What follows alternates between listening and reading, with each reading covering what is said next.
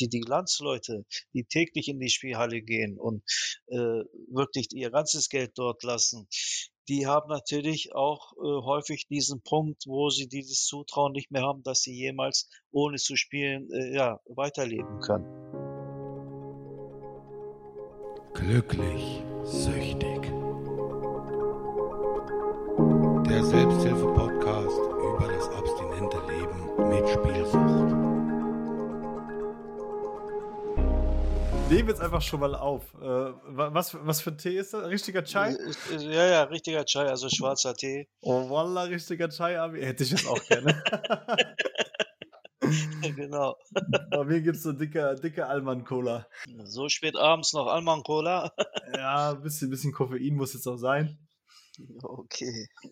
Damit wir hier die, die Aufnahme auf jeden Fall noch durchkriegen. Und sage auf jeden Fall damit schon mal herzlich willkommen. Einen wunderschönen guten Nacht, Tag, Abend, wann auch immer ihr das hört, zu Folge Nummer 43 von Glücklich Süchtig, die heute am, äh, haben gar nicht mehr nachgeguckt, Aktionstag gegen Glücksspielsucht. Wie immer am 28. September geht diese Folge online.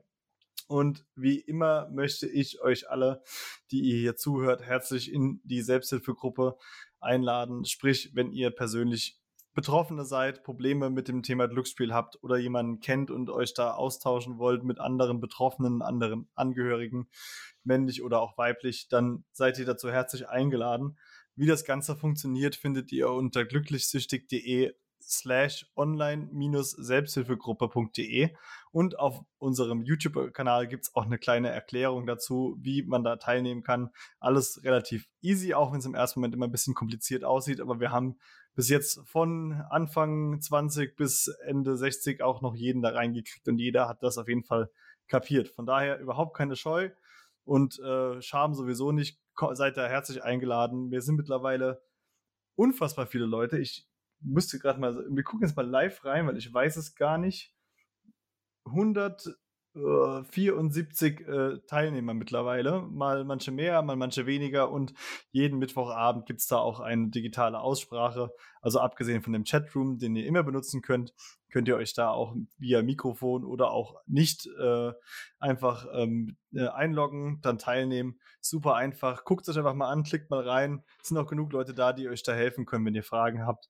Und zum Thema Spenden seit der letzten Folge kann ich gar nicht so viel sagen denn da gab es leider keine Spenden. Falls ihr mal den ein oder anderen Euro für dieses Projekt spenden wollt, würde ich mich natürlich sehr freuen. Und ihr könnt das Ganze unter glücklichsüchtig.de slash support. Da findet ihr die Möglichkeiten, wie ihr den ein oder anderen Euro bei mir reinschmeißen könnt, statt in die ganzen Automaten. oh Gott, was ein schlechter Übergang. Fangen wir lieber mit meinem Gast an. Wir haben das schon viel zu lange in der Pipeline, dieses, äh, dieses Meeting, dieses Gespräch. Und heute Abend hat es endlich geklappt. Herzlich willkommen, Halidun. Äh, Habe ich es richtig ausgesprochen? Halidun, ne? Einfach ja, so. genau, Halidun. Mhm. Merhaba, Halidun. Merhaba, guten Abend. Ich hoffe, dir geht es Choküsel und damit sind meine türkischen Fähigkeiten aufgebraucht und vielleicht magst du dich einfach erstmal vorstellen. Ja, danke und vielen Dank für die Einladung.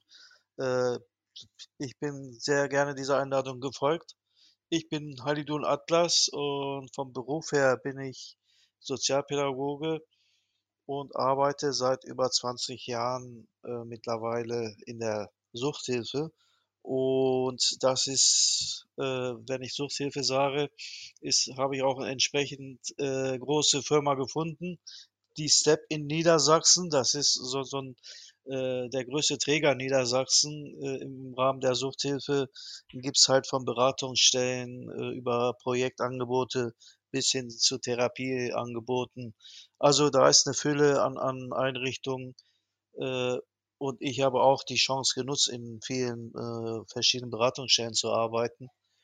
Und jetzt seit, äh, im Grunde genommen seit fünf Jahren, habe ich mich auch schwerpunktmäßig äh, dem Glücksspiel gewidmet. Na Gott sei Dank anders, als ich es getan habe damals, wirklich aus pädagogischer Sicht. Wie, wie, kam es denn dazu? Wie gesagt, weil ich äh, halt Suchtberater äh, ja schon lange bin, äh, bin ich in diesem Rahmen, bin ich gar nicht drum rumgekommen, mich für das Thema zu interessieren, äh, weil ich auch schlichtweg äh, natürlich Anfragen hatte von, von Landsleuten, Ich selbst bin ja auch türkischer Herkunft, falls sich das noch nicht herumgesprochen hat. Und so ließ es äh, sich gar nicht nehmen, dass ich immer wieder, ja, Anfragen hatte von von Landsleuten, die halt auch schlichtweg schlecht Deutsch sprachen und ich dann, äh, mit meinem Türkisch, äh, und meinem Fachwissen halt, äh, versucht habe, da zu helfen. So so kam ich dazu im Grunde genommen. Ja, mich würde es auch gar nicht wundern, wenn das gerade vor 20 Jahren wahrscheinlich auch noch, äh, viel, viel schwieriger war, da überhaupt an äh, irgendwie Anschlussstellen oder Beratungsstellen zu finden, wo man, sage ich mal, mit der Sprachbarriere überhaupt Kontakt finden konnte, oder? Ja, ist auch weiterhin schwierig. Ich bin, äh, mit, äh, einer der wenigen, der in dem Bereich arbeitet. Ich habe noch einen Kollegen meines Wissens nach, äh, in in Bielefeld, oh, einen in Hamburg und dann wird's schon mau. Viel mehr Landsleute kenne ich gar nicht, die in diesem Bereich tatsächlich tätig sind. Äh, natürlich gibt's auch Therapeuten in in Therapieeinrichtungen, aber so in Beratungsstellen, äh, und in ir irgendwelchen Kontaktläden haben wir da natürlich, äh, viel zu wenig Angebote, muttersprachliche Angebote. Ja gut, ich glaube, dass wir zu wenig Angebote haben, das ist, äh, leider nach wie vor auch 'n 'n auch in im Deutschsprachigen 'n generelles Problem, ne, dass da einfach auch zu wenig Gelder für locker gemacht werden von staatlicher Seite. Aber wer weiß, mit den neuen Steuereinnahmen nach dem Staatsvertrag, vielleicht kann man da auch 'n bisschen mehr in die Prävention und Beratung stecken. Ja, ho hoffen wir, natürlich. Wie sind denn so deine eigenen persönlichen Erfahrungen mit dem Glücksspiel? Weil das ist so 'ne Frage, die benutze ich immer ganz gerne so als als Icebreaker, äh, zum Start, äh, des Podcasts und es interessiert mich auch tatsächlich auch, weil gefühlt, ob man, äh, in der Beratung arbeitet oder auch nicht, äh, jeder hat, äh, auf die eine oder andere Art und Weise mit dem Thema schon mal Kontakt gehabt.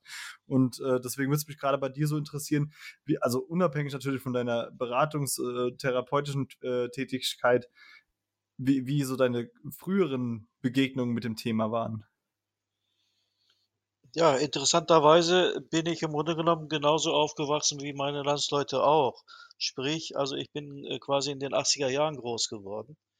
Und, äh, auch bei mir war es der Fall, dass ich übers Billardspielen und Kickern, was man ja, äh, zum größten Teils ja in in Spielhallen auch gemacht hat, weil sie halt auch schon damals die besten Geräte hatten, äh, kam man halt auch in in Kontakt, äh, mit mit Leuten, die halt in dunklen Ecken sozusagen der Spielhalle halt auch Glücksspiel betrieben haben, sprich, äh, an Geldspielautomaten gespielt haben. Und so entstand auch der Mhm. Kontakt zu mir. Also, ich hatte zwar nicht täglich, aber gelegentlich, äh, haben wir uns dann in den Spielhallen getroffen, haben haben Billard gespielt und wir kannten natürlich auch, ja, Freunde, will ich mal sagen, zu der damaligen Zeit, die halt hin und wieder an Geldspielautomaten gespielt haben.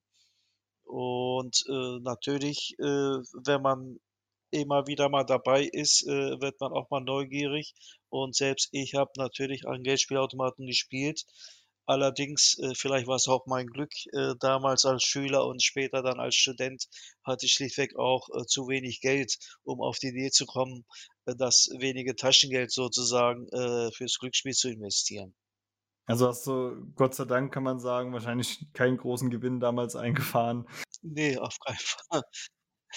Auf keinen Fall, ne? Aber wie gesagt, selbst ich kann mir ja nicht sicher sein, ob's anders gekommen wäre, wenn ich damals schon, äh, ja, Geld verdient hätte und und mehr Geld, äh, und mehr Möglichkeiten gehabt hätte, äh, um, ja, zu spielen schlichtweg, ne? Du hast ja grad schon gesagt, dass du dich mit mit deinen Landsleuten, äh, zum Billardspielen getroffen hast. Ja, nicht nur. Also, nicht nur Landsleute, sondern wir waren so 'ne gemischte Gruppe. Äh, in meinem Fall also, da waren Deutsche, Italiener Spanier hatten wir und, äh, die meisten waren natürlich Deutsche und, äh, äh, Menschen mit türkischer Herkunft, äh, die ich damals ja, wo ich befreundet war mit denen. Ja, siehst du mal, multikulturell in der Spielo, die vereint doch einfach alle Nationen. Genau. Das wäre doch 'n super Werbespot. Also, wenn ihr hier zuhört, da könnt ihr auf jeden Fall noch marketingtechnisch was draus ausschlachten. Ja, ist ja tatsächlich so, ne, dass ja, äh, Spielhallen, äh, ja so 'ne Willkommenskultur haben, die man vielleicht in Deutschland, äh, eher nicht findet. Aber in einer Spielhalle ist man tatsächlich willkommen, auch als als Migrant. Vielleicht ist das mit ein Grund, weswegen sich auch, äh, grade die Landsleute dort wohlfühlen. Das Man weiß es nicht. Das, das ist nämlich ein guter Punkt. Ich habe gerade letzte Woche äh, bei Spiegel TV, ich glaube, es war sogar ein alter Beitrag von 2013, und da äh, wurde ein äh, Werbespot von äh, einer von einer Spielothekenkette mit der großen Sonne, wir nennen natürlich wie immer keine Namen, mhm. gezeigt. Und äh, da hat man quasi auch das Servicepersonal gezeigt, die quasi dann auch gesagt haben, ja, wenn hier ein Gast reinkommt, wir haben nur eine Chance, äh, um ihn quasi zum Stammgast äh, zu machen oder dass er, dass er sich überzeugt sieht, wiederzukommen. Äh, das möchte er natürlich äh, damals zur damaligen Zeit noch wegen, bestimmt wegen den kostenlosen, guten Getränken, die es da immer gab. Äh, gab es das damals auch in den 80ern schon, wenn die da Billard spielen waren? Äh, zumindest ermäßigt. Ne? Ich, ich, kann mich gut erinnern, äh, dass man, äh, damals hat man ja noch Cola getrunken. Ich, ich, glaube, Alkohol war auch damals eine Ausnahme in, in, in Spielhallen. Aber die Cola und, und der Hamburger, was man so aus der Mikrowelle bekommen hat, äh, das hat schon gereicht äh, für, für einen kleinen Preis, äh, dass man da länger geblieben ist, natürlich. Das nach wie, wobei ich glaube, mittlerweile wurde das äh, zumindest kostenpflichtig wieder eingestuft. Irgendjemand hat mir das letztens, glaube ich, erzählt. Also kostenlos ist gar nichts mehr, aber ich glaube, nee, die sind mehr. wieder, das, das aber die sind wieder bei dem, bei dem Preisreduktionsmodell wahrscheinlich gelandet, dass man irgendwie da das auf jeden Fall vergünstigt äh, abgibt. Ja, ich würde vermuten, dass es immer noch 50 Cent oder sowas kostet, der Kaffee, wenn überhaupt. Ja, auf die 50 Cent kommt es auch nicht an, wenn man den ganzen Background genau. dazu sieht. Wobei ich sagen muss, also ich wurde ja damals mit kostenlosen äh, Nuggets äh, gelockt und äh, sonstigen Angeboten. Also bei mir hat das tatsächlich leider Gottes äh, zumindest im ersten Schritt wirklich mit den, äh, damit funktioniert, dass damit geworben wurde. Aber naja, Gott sei Dank eine lange Zeit Geschichte und heute kann man damit ein bisschen Abstand drauf gucken. Mhm. Du hast schon gesagt, äh, dieses Willkommen, äh, dieses Willkommensgefühl, dass, dass, dass das vielleicht so ein Punkt ist, der ein Stück weit auch gerade äh, so im kulturellen Bereich da äh, den Anklang findet. Hast du damit gemeint, dass es, dass es, sage ich mal, eine Gefühlsebene ist, die man vielleicht, ich, wir können ja sagen, als Ausländer oder Immigrant nicht überall so verspürt? Ja, äh, genau das wollte ich äh, im Grunde genommen äh, damit verdeutlichen. Äh, ich persönlich habe da äh, wenig äh, Probleme gehabt, hier als, als Migrant in Deutschland aufzuwachsen. Aber natürlich kenne ich auch Menschen, die da aus welchen Gründen auch immer, sei es jetzt das Aussehen oder die, die Sprache, natürlich da Probleme gehabt haben. Aber Spielhallen waren tatsächlich Orte, wo es wirklich keine Rolle gespielt hat, äh, wo die Beschäftigten vor Ort, äh, meistens waren es ja äh, Frauen, die dort Kaffee ausgeschenkt haben oder Geld gewechselt haben. Also die waren immer freundlich, die haben uns immer mit den Namen angesprochen. Äh, das hat man damals nicht überall erlebt. Also da ist sicherlich schon was dran. Glaubst du generell, dass es kulturell da einfach Unterschiede gibt zwischen, äh, sag ich mal, deutschen Spielern und Spielern mit Migrationshintergrund, die da einfach, sage ich mal, auf, aufgrund von, von der eigenen Erziehung, von, von dem Suchtverständnis da einfach irgendwie anders an die Sache herangehen, grundlegend? Ja, ich, ich glaube, dass das Erste, was beginnt, äh, bevor wir diesen Hintergrund, diesen kulturellen Hintergrund vielleicht uns anschauen, äh, ist es tatsächlich so, dass in meinem Kulturkreis äh, man äh, Leute kennt, die halt regelmäßig in Spielhallen gehen.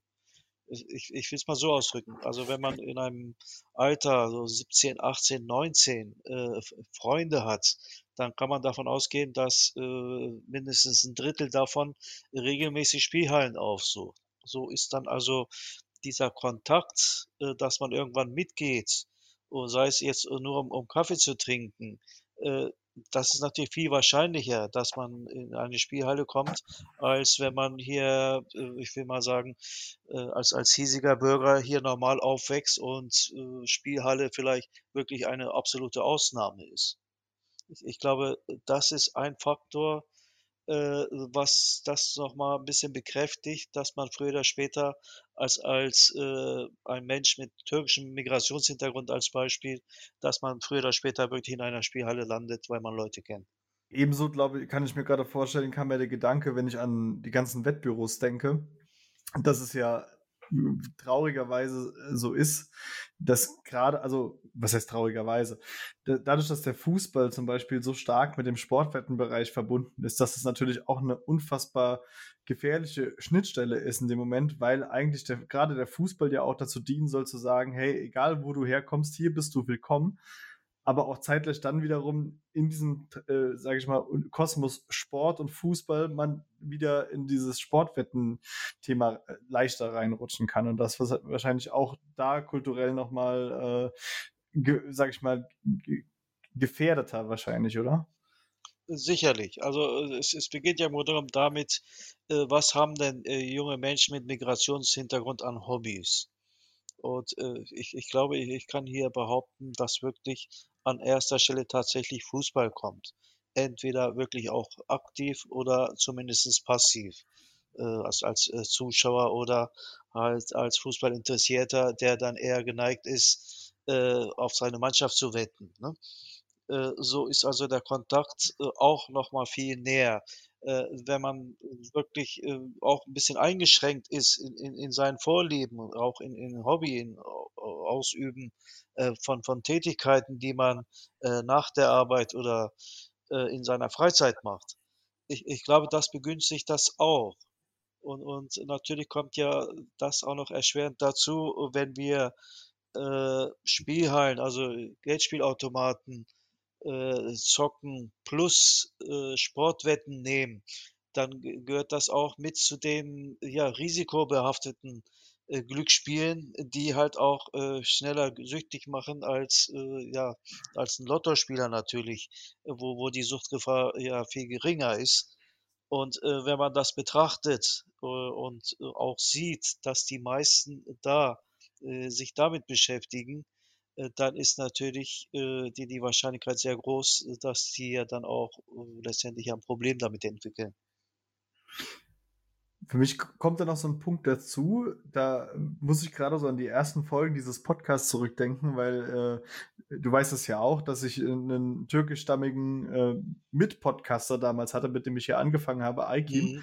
Und, äh, der hatte damals, äh, da erinnere ich mich noch dran, zu mir gesagt: bei uns war Zocken normal. Also äh, äh ich habe das auch nicht versteckt. Jeder hat irgendwo gezockt oder, oder jeder kannte das und das war auch äh, gerade in Familienkreisen auch einfach kein, kein, kein Thema, weil es auch irgendwie so ein Stück weit kulturell dazugehört hat, schon dass es verankert war quasi.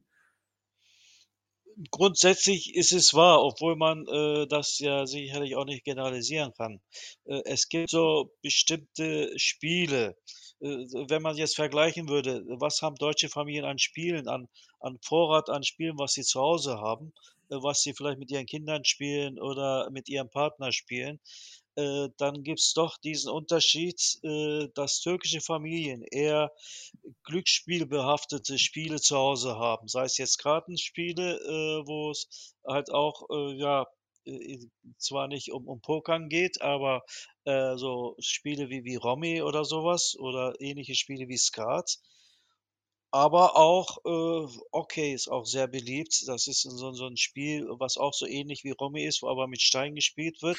Ah, das kenn äh, das das das kenne ich tatsächlich, also vom Sehen. Ich habe das in manchen türkischen Cafés gesehen, aber ich habe es nie verstanden.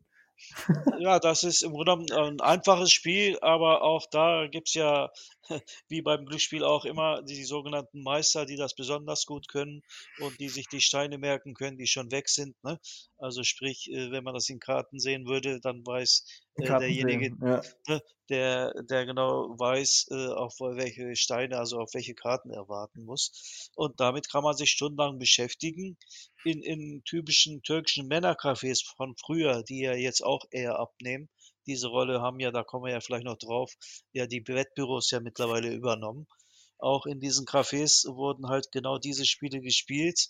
Äh, natürlich mit der geringen Gefahr, dass da um um Geld gespielt wurde, sondern da wurde so 'n bisschen, äh, wie sagt man so schön: „Der Verlierer zahlt die Zeche“, ne?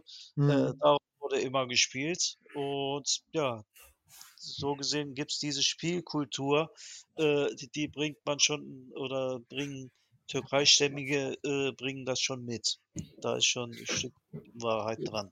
Wobei ich glaube, das kann man nicht nur der, der türkischen Kultur zusprechen. Also ich habe auch äh, viele Italiener im Freundeskreis und äh, da gibt es auch so ein äh, Café hier in der Nähe, da wird dann auch mal eine Runde Dart gespielt und äh, der Verlierer zahlt die Zeche. Also das hat dann auch immer so ein bisschen diesen, ähm, ja, diesen spielerischen Anreiz. Wo ich genau, auch die haben dann wahrscheinlich auch Domino und sowas gespielt, ne? Zumindest die Eltern. Scopper haben sie alle gespielt. Das kann ich sogar tatsächlich. Also wenigstens etwas. Wobei ich sagen muss, auch da habe ich gerade äh, so ein kleiner Schwank. Äh, auch am Anfang echt meine Probleme gehabt, weil ich war dann, glaube ich, ähm, ein äh, Dreivierteljahr aus der Therapie raus und ich wollte auch mal wieder ein bisschen rausgehen und dachte, hey, ich mag die Jungs und da gehst du mal da abends hin. Und da habe ich echt mit mir gehadert, ob ich das gut finden soll oder nicht, dass da wirklich um Getränke gespielt wurde. Wobei ich dann einfach für mich persönlich gesagt habe, na gut, es wird nicht aktiv um Geld gespielt und am Ende, äh, ob ich jetzt eine Runde zahle oder nicht, ist mir dann auch egal. Äh, und solange ich da jetzt nicht bei mir persönlich das Gefühl habe, da, da wird mein Ehrgeiz geweckt und ich muss, mache hier Sachen, die ich nicht machen sollte oder machen will, äh, ist das für mich komplett fein. Aber auch da standen logischerweise auch zwei Spielautomaten in der Ecke, was ich nach wie vor fürchterlich finde. Ja, ich ich kenne es ja selbst aus der Türkei, so die die Onkels, äh, die da relativ häufig oder fast täglich in in Cafés zum Spielen gegangen sind, äh, war ja so ähnlich wie bei den Spielern auch, dass sie dann nervös geworden sind, äh, wenn irgendwas anderes dazwischen gekommen ist und sie nicht in ihr Lieblingscafé gehen konnten, ne? Also, das hat ja trotzdem äh, Suchtanteil hat's ja auch auch das, auch wenn es jetzt nicht unmittelbar um um Geld geht, aber auch das Spielen äh, an sich äh, war nicht unproblematisch. Ja, so eingebrannte Verhaltensmuster schon, ne? Hat also hat schon so ein paar Parallelen auf jeden Fall. Genau. Ne? Dieses Aggressive äh, gegenüber der Partnerin und solche Geschichten. Also das gibt's wahrscheinlich immer noch, aber auch in der Türkei nimmt das ja so langsam ab, äh, dass die jungen Menschen äh, ja wenig Interesse haben, äh, in, in regelmäßigen Cafés zu gehen. Du hast doch gerade schon gesagt, dass äh, in, in Deutschland die Cafés so ein bisschen rückläufig sind und äh, das äh, ein Stück weit ersetzt wurde durch Wettbüros. Ist das, äh, um mal auf de, dein Modellprojekt, bei dem du mitwirkst, äh, Prävention und Frühintervention von Glücksspielsucht für Menschen mit Migrationshintergrund, ist das ein Punkt, der da auch mit behandelt wurde? Äh, das wird im Rahmen der Prävention und Intervention natürlich immer mit behandelt, weil ja die ja, die sogenannten, äh, Wettspielanbieter, Wettbüros, die haben tatsächlich diese Funktion übernommen, äh, weil auch, äh, in meiner Jugend war es ja so, dass ich, äh, zu Cafés gegangen bin, äh, wenn's, äh, irgendwelche Nationalspiele gab, ne? Da hat man dann gemeinsam, äh, Fußball geguckt und hat dann gejubelt, äh, geschrien, geflucht, äh, was auch immer. Und das haben ja dann tatsächlich die Wettbüros übernommen, dass sie ja in auf Großbildleinwänden ja Spiele, gezeigt haben, Live-Spiele, die ja, äh, du wirst dich ja auch erinnern, die im Laufe der Zeit ja auch kostenpflichtig sind. Äh, man kann ja nicht ohne Weiteres alle Fußballspiele sehen, aber Sportwettanbieter, die haben natürlich nicht nur die super Ausstattung, sondern die waren auch in der Lage oder sind, glaube ich, immer noch in der Lage, jedes Spiel zu zeigen, äh, wo man dann nebenbei halt auch Spiele guckt und äh, entsprechend äh, Live-Wetten macht oder auf, auf, auf, äh, ja, auf, auf die Spiele setzt halt, ne? Boah, das werde ich nie vergessen. Ich bin damals mal in ein äh, Wettbüro äh, mit dem Tee reingelaufen. Äh, bei uns hier in Koblenz an der, an der B9. Und ich hatte gar nicht auf dem Schirm, was an dem Tag los war. Und da äh, war Derby Fenerbahce gegen Galatasaray. Und ich habe noch nie sowas erlebt. Also es war, ich bin da reingekommen und äh, das, das war so ein, ein Testosteron gefüllter Raum voller lauter Menschen.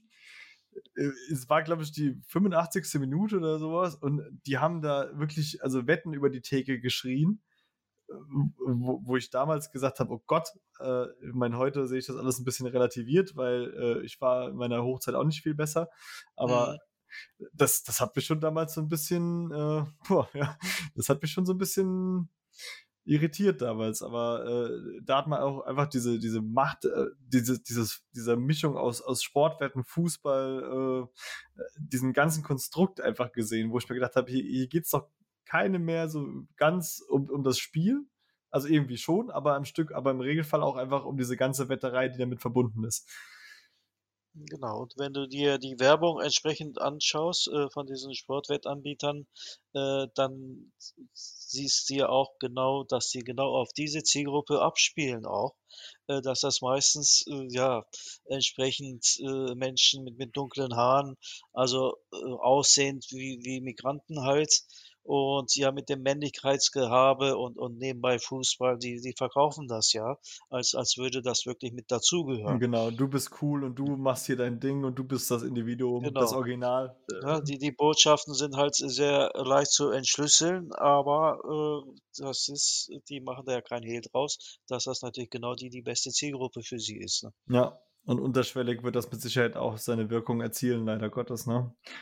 Ja, davon kann man sicherlich ausgehen. Ich meine, ich ich ich kann es, ich sage mal auf gut Deutsch als Allmann schon verstehen. Ich weißt du, ich ich habe damals, äh, zwar, äh, mein Abi gemacht, also war eigentlich auf 'nem ganz guten Weg. Zeitgleich wusste ich aber auch nicht, was was willst du vom Leben? Äh, wo geht's wo soll's hingehen danach? Wie sind überhaupt die Pläne? Bist so 'n bisschen perspektivlos und dann kommt so was wie das Glücksspiel um die Ecke. Und das ist ja jetzt, sage ich mal, noch 'ne relativ gute Voraussetzung, nicht reinzurutschen. Und dann wird's mich a also, ist es ja schon fast selbsterklärend, dass jemand, der, sage ich mal, vielleicht noch schlechtere Perspektiven hat, der der der vielleicht da irgendwie auch in der in der Schule abgehangen wurde oder mit der Sprachbarriere einfach nicht zurechtgekommen ist zur gewissen Zeit, dass der noch eher sich dann in diesen in diesen Kosmos da reinbewegt, wo er das Gefühl hat: „Hier hier bist du zu Hause oder hier bist du wer.“ Mhm. Also, es ist schon Natürlich. Ja, es gibt ja gewissermaßen ja auch, äh, ja, Risikogruppen, äh, würde ich mal benennen, ne? Also, zum einen war's, äh, sicherlich oder ist ja immer noch so meine Generation, also die die 2. Generation der damaligen Gastarbeiter, äh, meine Generation, die ja dann schnell, äh, aus den besagten Gründen, wie ich sie versucht habe vorhin zu erklären, ja Gefallen gefunden haben, äh, regelmäßig in Spielhallen zu gehen und dort an Geldspielautomaten zu spielen. Dann haben wir die die 2. Gruppe, will ich mal nennen, das sind dann die sogenannten Exportbräutigame, nennen wir die scherzhaft, äh, weil das meistens angeheiratete junge Männer sind, die hier in Deutschland, äh, lebende oder aufgewachsene, äh, Frauen, kennenlernen oder verheiratet werden, die dann darüber, hier nach Deutschland herkommen und, versuchen, irgendwie Fuß zu fassen. Die sind dann halt auch gefährdet, äh, letztendlich in in Spielhallen, zu landen, äh, weil es da ja auch äh, auch wie vorhin beschrieben, ja viele, äh, ja, Landsleute gibt, die da regelmäßig hingehen. Und dann gibt's halt die jungen, äh, ja, äh, jungen Menschen von von von Wettspielern, die halt, äh, auch wenig Problembewusstsein sehen, weil die machen ja nix Schlimmes, äh, die sind Fußball interessiert und setzen dann auf ihre Lieblingsmannschaft, ne? Mhm. Und die tauchen ja zum Beispiel auch im Hilfesystem kaum auf. Das das muss man halt auch wissen. Das sind so meiner Meinung nach und aus meiner Erfahrung aus der praktischen Arbeit sind das so die die 3 zentralen Gruppen, äh, mit mit türkischer Herkunft, die halt, ja, genau, äh, betrachtet werden müssen. Um um die geht's in erster Linie, um die zu erreichen, ne? Und die tauchen im Hilfesystem nicht auf, weil das Hilfssystem nicht auf sie ausgelegt ist quasi.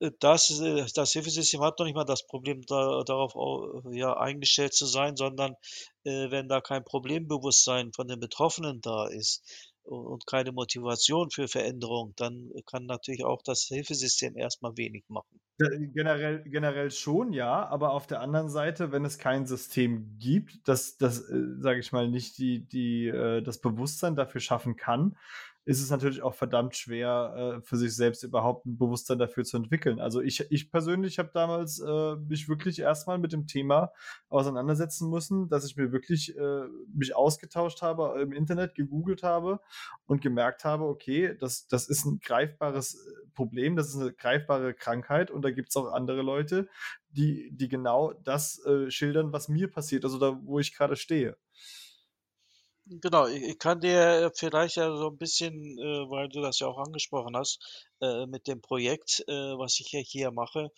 äh, mache ich sehr wohl die Erfahrung, ne, dass es so 'n bisschen darum geht vielleicht sollte ich 'n bisschen mehr erzählen, Ja, auf was, jeden äh Fall. was im im im Projekt stattfindet. Also, das ist ein Modellprojekt, äh, was durch die Niedersächsische Landesstelle für für Suchtfragen, für für Glücksspielsucht, äh, in Form von Frau Martina Kunz, äh, hat das mit veranlasst, äh, weil sie auch den Bedarf gesehen hat. Und, äh, du kennst ja sicherlich, äh, Tobias Tobias Heyer Dr. Tobias Heyer, muss ich ja sagen, eine Koryphäe auf auf dem Gebiet, der in der Universität Bremen ja immer noch Forschung betreibt im im Rahmen von von Glücksspiel. Und die beiden sind halt zusammengekommen und hatten schon, äh, lange überlegt, äh, und und wissen natürlich auch aus aus der Erfahrung, äh, von anderen Fachleuten, dass genau die Zielgruppe, die am meisten Probleme hat, sprich die türkeistämmigen und, äh, vielleicht auch teilweise insgesamt die die Migranten, äh, dass die halt schlecht erreicht werden. Sei es jetzt im Hilfesystem, sei es im im Präventionsbereich. Deswegen sind wir halt da wurden wir angesprochen, meine Kollegin, äh, Natalja Schnurker.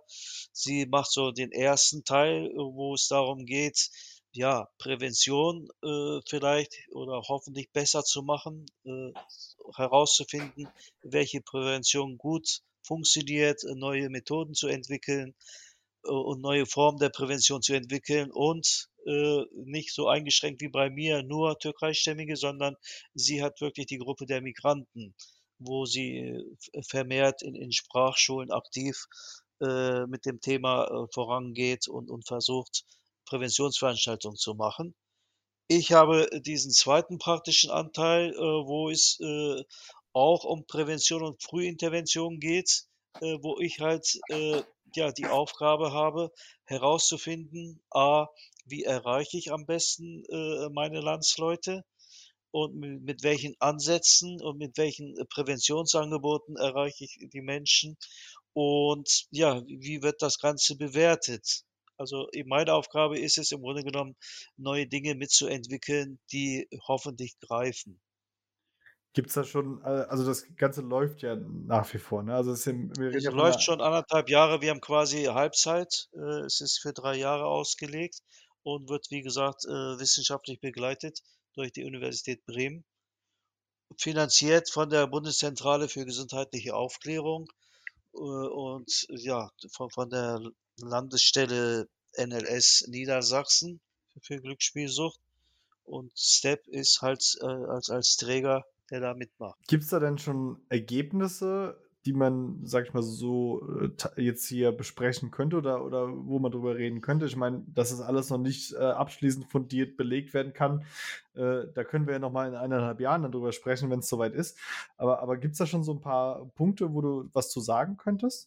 Ja, grundsätzlich schon. Also, äh, wir sind immer noch dabei, immer wieder, ja, nach Möglichkeit so viele Menschen wie möglich zu erreichen, um um, äh, Veranstaltungen planen zu können.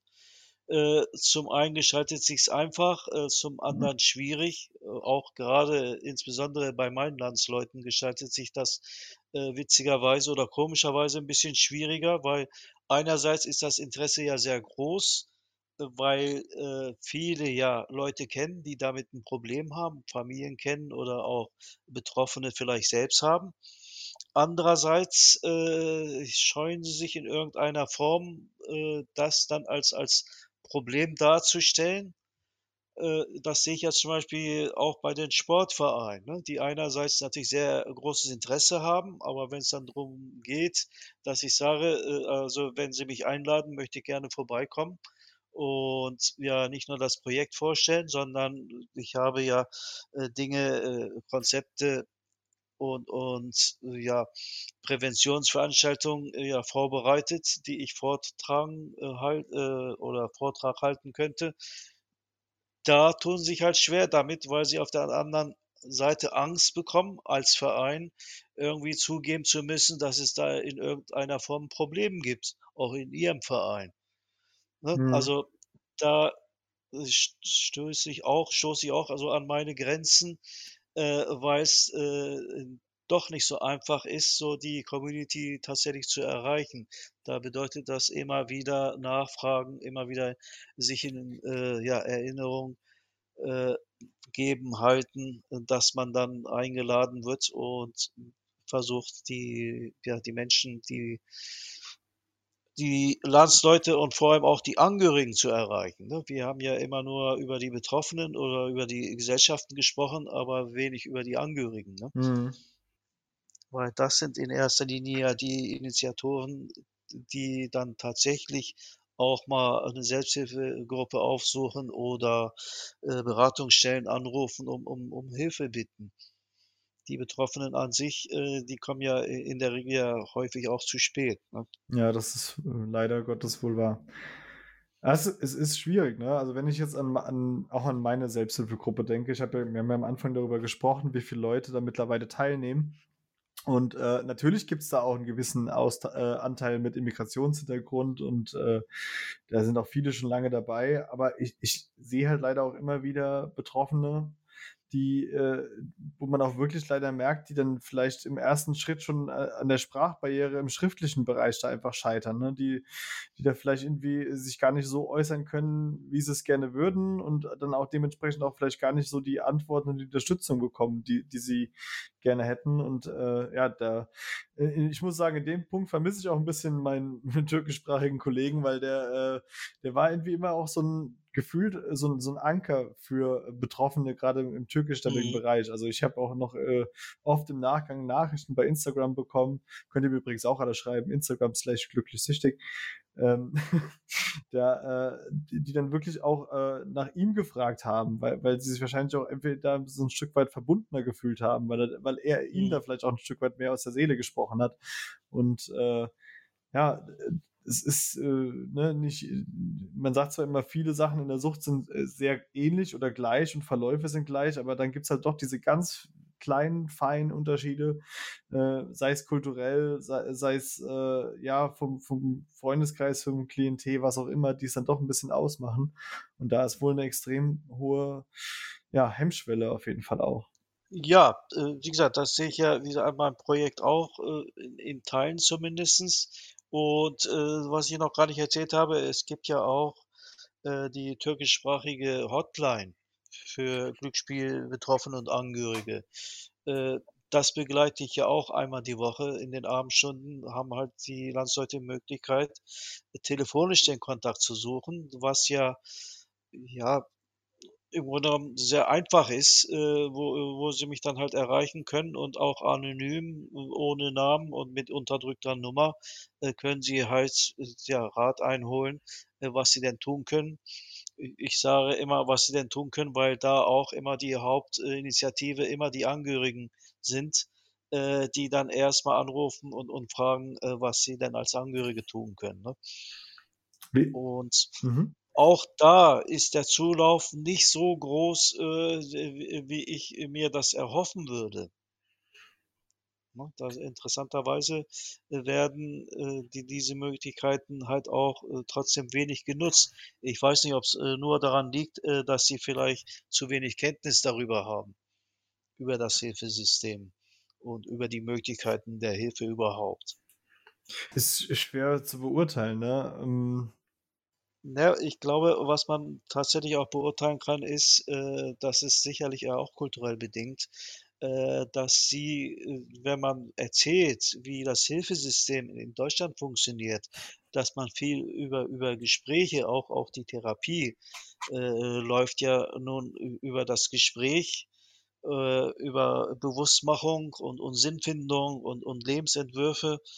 Äh, damit tun sie sich halt auch schwer, weil die eigentlich hoffen ja alle, wie viele Menschen ja, äh, auch immer, dass es 'n Medikament dagegen gibt, was man dann dreimal täglich einnimmt und dann ist man geheilt, ne? Ja, und Äh, vor und das vor ist so 'n allem auch bisschen immer die diese, Schwierigkeit. äh, was was was ich äh, und ich glaube, das ist egal, ob Deutsch, Türkisch, Italienisch, was auch immer, äh, so so 'n schwieriger Kenntnisstand ist, ist dieses, dass es jetzt 'ne dauerhafte Problematik ist. Die ist halt wirklich äh, wo es nicht darum geht zu sagen: „Ich mache jetzt mal 'n bisschen Pause“, sondern wirklich sich bewusst zu machen, das funktioniert für einen selbst so gar nicht mehr. Und das ist natürlich das sind ja das ja, die menschliche Psyche ist ja immer kompliziert gewesen und letztendlich, äh, bleibt's halt kompliziert. Äh, ja, für Angehörige, äh, ist sicherlich eine andere Beratung nötig, denen auch mal wirklich klarzumachen, äh, wenn man von einer Suchtproblematik spricht, dass es da nicht immer nur darum geht, äh, alles in in gute Worte zu verpacken und mit mit Logik und rationalem Denken alles zu verstehen, sondern Sucht ist halt 'ne Krankheit und manchmal muss man halt nicht immer nur rational da rangehen, ne? Das versuche ich ja auch den Menschen zu vermitteln. Ja, das stimmt wohl. Du du hast ja jetzt auch schon über die über die Jahre dann schon trotz allem aber auch mit vielen Leuten wahrscheinlich gesprochen, die die betroffen waren, ähm Natürlich, mhm. würdest du sagen, so der der Prozess, sage ich mal, sobald jemand sich dazu, äh, entschließt, in die Beratungsstelle zu kommen oder oder zu anzurufen, wie auch immer, der ähnelt dann, sage ich mal, dem äh, dem typischen ich weiß gar nicht, ist immer so schwer, äh, die Sachen zu formulieren, ne, ohne irgendwie was Falsches zu sagen. Äh, der der typische Allmann-Suchti. Komm, wir reden jetzt einfach frei Schnauze, ist ja Mhm. ist ja wurscht. Äh, aber aber würdest du sagen, dass es da dann, auch in dem Schritt aus der Sucht heraus dann noch mal Unterschiede gibt? Ja, sicherlich. Also, die dies äh, Krankheitsverständnis, was ich eben angesprochen habe, die ist sicherlich, äh, bei Menschen mit Migrations äh, Hintergrund 'ne andere. Da ist ja immer noch das feste Glauben: „Wenn ich das wirklich ernsthaft will, dann dann schaffe ich das.“ Und bei den Angehörigen, äh, wird das ja eher so wahrgenommen, als sei es jetzt ein eine Charakterschwäche, Mhm. äh, dass man, äh, Gefallen dran findet, ja, an an der an dem an dem Glücksspiel oder an der Sucht danach, ne? Und und darum geht's. Äh, kein Mensch, äh, beginnt ja mit etwas, äh, um am Ende ja süchtig davon zu werden. Es ist ja auch unser Gehirn, was uns ja immer wieder weismacht, äh, was anderen passiert, kann uns ja nicht passieren, Mhm. ne? Und, äh, das ist halt, äh, bei Menschen mit Migrationshintergrund, glaube ich, rückt das noch viel mehr in den Hintergrund, dass dieses Glauben gar nicht da ist, dass man von einer Sucht spricht? Das ist, äh, auch in der Beratung ja hochinteressant, wenn Menschen, die schon seit 10 Jahren regelmäßig, äh, in eine Spielhalle gehen, mi mich fragen, ob sie denn süchtig sind, ne? Und solche interessanten, äh, Dinge erlebt man natürlich. Aber die die erlebst du überall. Also, ich habe auch schon, äh, Ja. Leute gehabt, die mir dann geschrieben haben: „Hier, so und so sieht das aus. Äh, meinst du, ich bin suchtkrank?“ Und dann sage ich: „Du, das musst du wissen. Das kann ich dir jetzt anhand der Informationen nicht sagen. Aber die Tatsache, dass du dich damit befasst und wir jetzt hier schreiben, ist ja schon mal 'n Warnsignal auf jeden Fall.“ Ja, s ist halt manchmal 'n bisschen Ja, wie ich aber auch manchmal aus äh, aus'm Scherz hinaus immer sage, äh, die die Türken haben natürlich auch immer 'n Suchtgen, äh, was die veranlasst. Wenn schon süchtig, dann werden sie richtig süchtig. Und, äh, das ist manchmal tatsächlich so, dass auch grade im Glücksspielbereich das das hat man im im äh, im Bereich von von irgendwelchen Substanzen, die konsumiert werden. Also, im Drogenbereich hat man das gar nicht so häufig, dass Menschen sich gar nicht mehr zutrauen, äh, ohne leben zu können. Bei bei Glücksspielern, die wirklich, äh, ja, exzessiv spielen, äh, wie auch meistens ja auch die die Landsleute, die täglich in die Spielhalle gehen und, äh, wirklich ihr ganzes Geld dort lassen, die haben natürlich auch, äh, häufig diesen Punkt, wo sie dieses Zutrauen nicht mehr haben, dass sie jemals ohne zu spielen, äh, ja, weiterleben können. Es ist schon traurig. Ja, ja, ist traurig, aber es ist wirklich auch auffallend, äh, dass ich, äh, viele solcher Fälle halt kennengelernt habe. Ja, ich ich glaube halt grade auch bei der bei der klassischen Spielotheken also, bei den Spielothekengängern muss man nach wie vor sagen, ist es halt immer noch 'ne andere Intensität des des Spielens, wie's also, je nachdem wie. Also, ich meine, ich weiß gar nicht, ob das heute noch geht, dass man 5, 6 Automaten zeitgleich bespielt. Also, zu damals ging das auf jeden Fall. Aber aber generell habe ich immer so auch 'n bisschen das Gefühl gehabt, dass grade der der Automatenbereich so 'n so 'n schleichender finanzieller Tod immer gewesen ist. Also, das ist ist nicht so Mhm. extrem gewesen wie dann später raus, sage ich mal, im Onlinebereich, wo's einfach keine Grenzen in 'ne Richtung gegeben hat.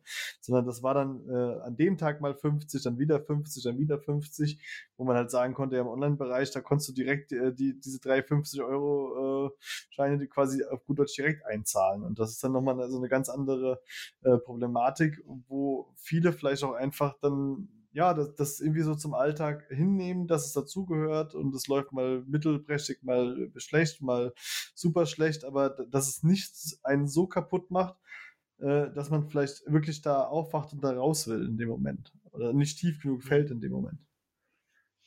Ja, und interessanterweise, das ist vielleicht auch noch mal 'n kultureller Aspekt, äh, möglicherweise. Das ist ja auch nur 'n gefühlter Wert von mir.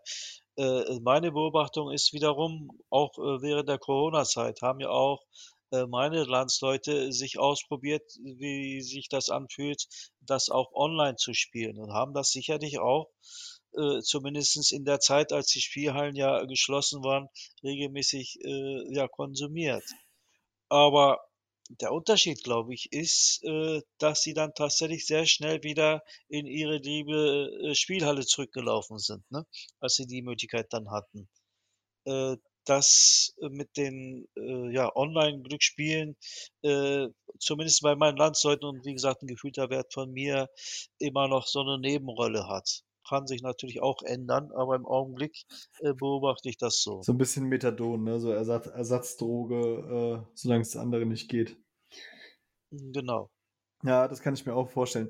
Ich muss auch sagen, also so rein subjektiv betrachtet, äh, aus meiner Vergangenheit heraus, äh, hätte ich, äh, auch immer die Spielothek dem Online-Bereich voll, äh, vorgezogen.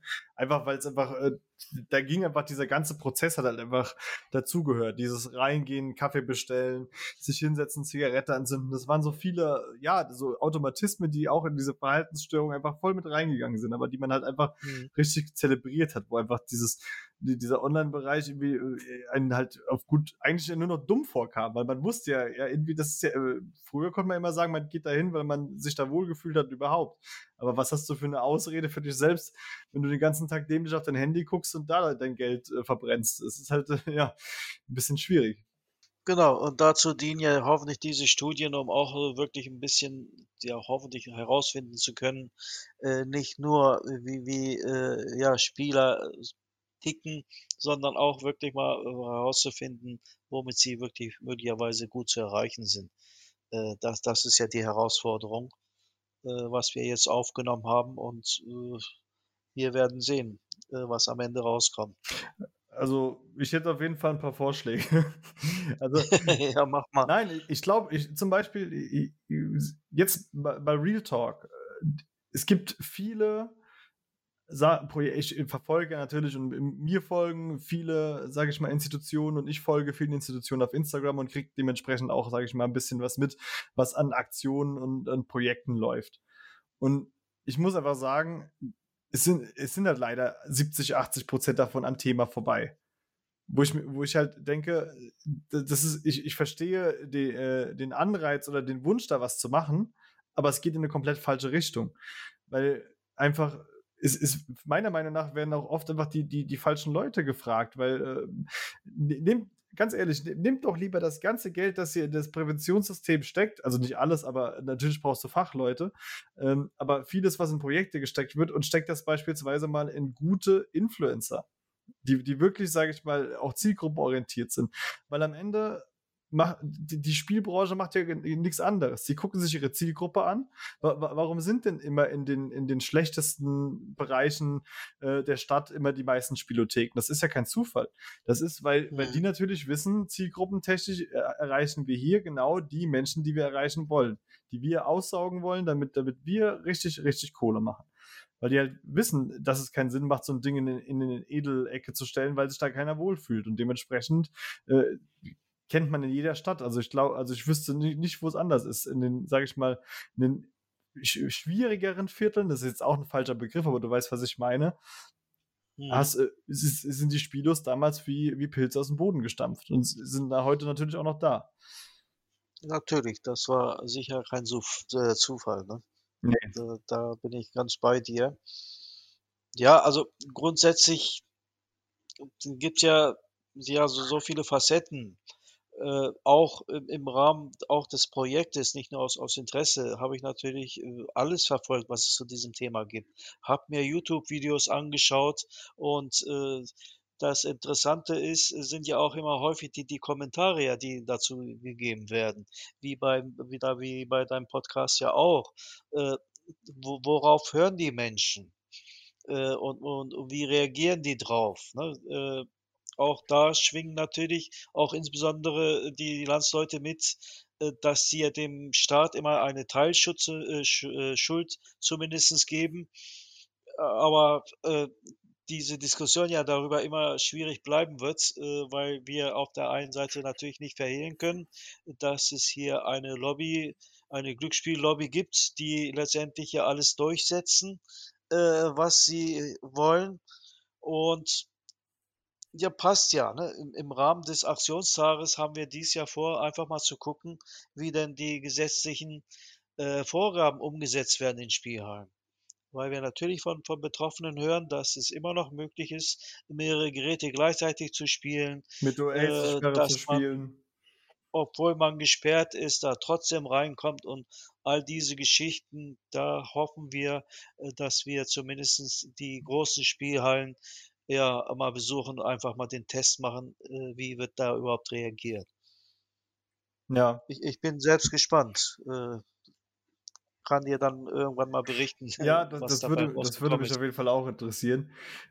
I ich habe mir auch gesagt, irgend irgendwann werde ich mal, äh, 'n YouTube-Video machen, wo ich wirklich, äh, mal 'n paar Sachen ausreize, 'n paar Sachen testen werde, auch Sachen, wo ich gesperrt bin seit Jahren und einfach mal versuche, äh, da mich wieder freischalten zu lassen und was auch immer. Äh, aber, äh, das muss gut vorbereitet sein und das möchte ich natürlich auch alles mit, äh, sage ich mal, irgendwo 'n Stück weit, äh, Sicherheitsgurt machen, weil, äh, natürlich ist es bei mir noch mal 'n bisschen anderes, äh, Thema, das auszutesten als als bei bei dir beispielsweise. Aber ich finde das auf auf jeden Fall gut. Genau, ne? Äh, man muss das auch nicht so groß aufziehen, äh, weil sie sich natürlich, äh, drauf einstellen sonst. Aber nichtsdestotrotz ist es wert, auch solche Spielhallen einfach mal anzuzeigen beim Ordnungsamt. Auf jeden Fall. vielleicht, ne, Geld hilft immer, wenn sie Strafe zahlen müssen, dann hat das immer Auswirkungen, äh, sonst wird da nicht viel passieren. Aber aber noch mal zu dem Punkt, weil ich ihn ganz kurz, äh, aufgreifen wollte und auch gar nicht so stehen lassen wollte, auch wenn er richtig ist, weil du gesagt hast, dass, äh, viele dem Staat, äh, 'ne Teilschuld ergeben. Das natürlich ist das so. Und, äh, ich habe jetzt die Woche Basketball-Viertelfinale, äh, der Europameisterschaft gesehen, das 1. Spiel, bin noch gar Mhm. nicht dazu vorher gekommen. Und, äh, dann gucke ich das, äh, finde äh, habe echt Spaß da dran, das zu gucken. Und auf einmal denke ich: „Was haben die da aufm Rücken?“ Und dann haben die einfach 'n Sportwettenanbieter als deutsche Nationalmannschaft auf ihrem Trikot. Da da Mhm. könnte ich kotzen. Aber egal, w w natürlich hat der Staat da Schuld und natürlich i ist die ist die Lobby scheiße und das ist auch alles richtig. Aber trotzdem habe ich's am Ende ja für mich persönlich in der eigenen Hand, was ich draus mache. Das ist ja genauso ich kann ja auch nicht d was ja häufig, sage ich mal, auch, sage ich, mit 'ner Suchtproblematik einhergeht. Es sind, sage ich mal, vielleicht auch Traumata aus der Kindheit, andere Beweggründe, äh, die, äh, in der Erziehung passiert sind, was auch immer. Aber die kann ich ja nicht als als Ausrede nehmen. Die kann ich immer nur als Erklärung nehmen und dann aber auch die richtigen Schritte daraus herzuleiten. Genau, das das ist ja immer das Wichtige, äh, nicht immer nur drüber zu reden, äh, was geschehen ist, sondern, auch darüber zu reden, wie man da wieder rauskommt, ne? Exakt. Aber es ist ist halt 'n schwieriges Thema und es ist natürlich äh, also ich ich merke, wie schwierig das schon ist, äh, sage ich mal, deutschsprachige Menschen zu erreichen, äh, wobei das Mhm. mittlerweile Gott sei Dank wirklich, äh, hiermit sehr, sehr gut funktioniert und äh, es zeigt ja auch anhand der Online-Selbsthilfegruppe, dass der Bedarf und das Interesse da auch da ist und die Schritte zu gehen.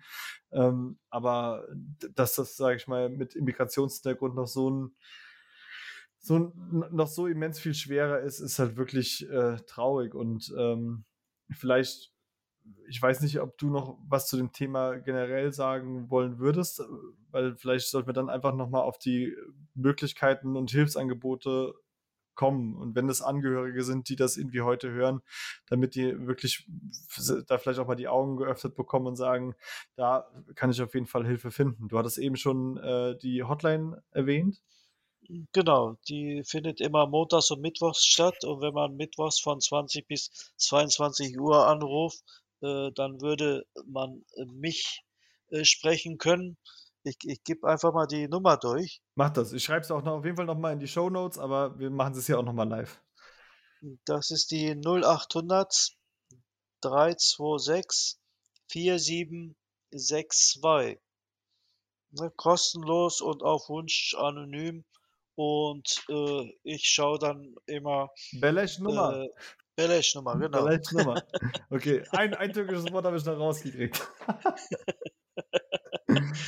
Ne, also, äh, das ist halt eine gute Möglichkeit, äh, auch für Angehörige einfach mal zu erfahren, äh, was es für Möglichkeiten gibt. Und ich bin auch immer behilflich dabei, auch zu gucken, was, äh, im nahen Umfeld an an Beratungsstellen gibt, äh, und auch an an Therapiemöglichkeiten zu äh, einfach zu erläutern, was man sich unter einer Therapie vorzustellen hat, wie so eine Beratung abläuft, äh, welche Themen da sind und natürlich auch häufig äh, was man als als als Familie, als als Partner tun kann. Ne, ist ja nicht nur für die Betroffenen, sondern auch für die Angehörigen. Auch da gibt's immer wieder Möglichkeiten, äh, was man austesten muss und manchmal muss man sich auch sagen: „Hören Sie auf, Ihrem Mann Geld zu geben“, dann werden Sie das nie verhindern können, ne? Und und solche Dinge sind halt immer Themen sonst grundsätzlich alle Beratungsstellen und in der Selbsthilfegruppe kennst du dich ja auch gut aus. Selbsthilfegruppe sind immer gute Anlaufstellen. Und zum Glück auch für Türkischsprachige, die halt, äh, ja, Schwierigkeiten mit der deutschen Sprache immer noch haben. Auch für die gibt es, äh, ja, Therapieeinrichtungen und und Gruppen, wo sie halt in türkischer Sprache behandelt werden. Äh, manchmal muss man halt ein bisschen weiter reisen, aber es gibt immer Möglichkeiten. Das glaube ich auf jeden Fall auch. Und wenn es keine türkischsprachige Gruppe in der Nähe gibt, wenn ich eins in, in den letzten Jahren gelernt habe, ist, dass man in jeder Selbsthilfegruppe willkommen ist. Genauso willkommen wie damals in der Spielothek mit dem Kaffee. Und den gibt es genau. da auch. Der ist vielleicht ein bisschen schlechter, aber dafür geht es einem, wenn man rausgeht, wesentlich besser. Ja, auf jeden Fall. Halidun, hast du noch äh, was auf dem Herzen? Ne, ich ich danke dir nochmal, dass du auch die mir die Möglichkeit gegeben hast, so ein bisschen, ja, über meine tägliche Arbeit berichten zu können. Und natürlich, äh, hoffe ich, äh, dass ich, äh, ein paar Menschen erreiche und die mich vielleicht auch anrufen können, äh, wir noch vertiefter über das Thema sprechen können. Ja, insgesamt bin ich auch immer offen für Anregungen, äh, nicht nur für das Projekt, äh, sondern auch äh, für mich persönlich. Es ist immer gut, auch mit Betro Betroffenen reden zu können, um auch neue Dinge zu lernen. Auch ich lerne nie aus. Das hast du schön gesagt und ich danke dir genauso für die ganze Energie, die du in deinen Job steckst und äh, weil ich weiß, dass es für jeden Suchtberater und äh, da sei auch mal jeder da draußen, der das hier hört und sich mit dem Thema auch auseinandersetzt, bedankt, der da jeden Tag sein Herzblut reinsteckt, weil es so immens wichtig ist, weil wir alle viel zu wenige sind für so viele Menschen da draußen, die betroffen sind. Ich mache immer zum Ende äh, des Podcasts, sage ich immer äh, so einen Satz. Vielleicht können wir den ja heute mal auf Türkisch sagen. Also ich sage immer, wenn, wenn ich mich verabschiede, bis zum nächsten Mal sage ich, bleibt spielfrei, werdet spielfrei, es lohnt sich. Kann man das übersetzen? Ich würde es vielleicht anders sagen. Äh, man könnte das natürlich übersetzen, aber ich, das kriege ich schon gar nicht mehr zusammen. War ja recht lang. Äh, ich, ich, ich würde einfach sagen, äh, auf auf Türkisch, äh, dass es für jede Form der Probleme Unterstützung gibt, aber jeder, der sein Problem verschweigt, äh, der wird halt auch keine Hilfe erfahren. Das ist ein schöner Satz. Dann mach mal. Evet sevgili vatandaşlar, çok konuştum ama derdini anlatmayan derman bulamaz derler Türkiye'de. Onun için dileğim sorunlarınız varsa en azından e, deneyin, konuşarak oluyor bu şeyler. Onun için yardım isteyene yardım var. Gerçekten imkan da var. Onu söylemek istiyorum. Teşekkürler. Das war ein deutscher aber kürzer. Du hast mir aber kein Kochrezept hier vorgelesen. Ich habe da noch ein bisschen äh, Höflichkeitsfloskeln noch mit reingebaut. Saul Halidun, vielen Dank. Danke auch an alle, die das Ganze gehört haben. Es würde mich freuen, wenn ihr den Podcast bei Spotify und wo man auch immer ihn bewerten kann, bewertet. Schreibt gerne bei YouTube in die Kommentare. Und wir hören uns dann in ein paar Wochen wieder. Und ich sag's nochmal in Allmann-Style. Bleibt spielfrei, werdet spielfrei. Es lohnt sich. Dankeschön.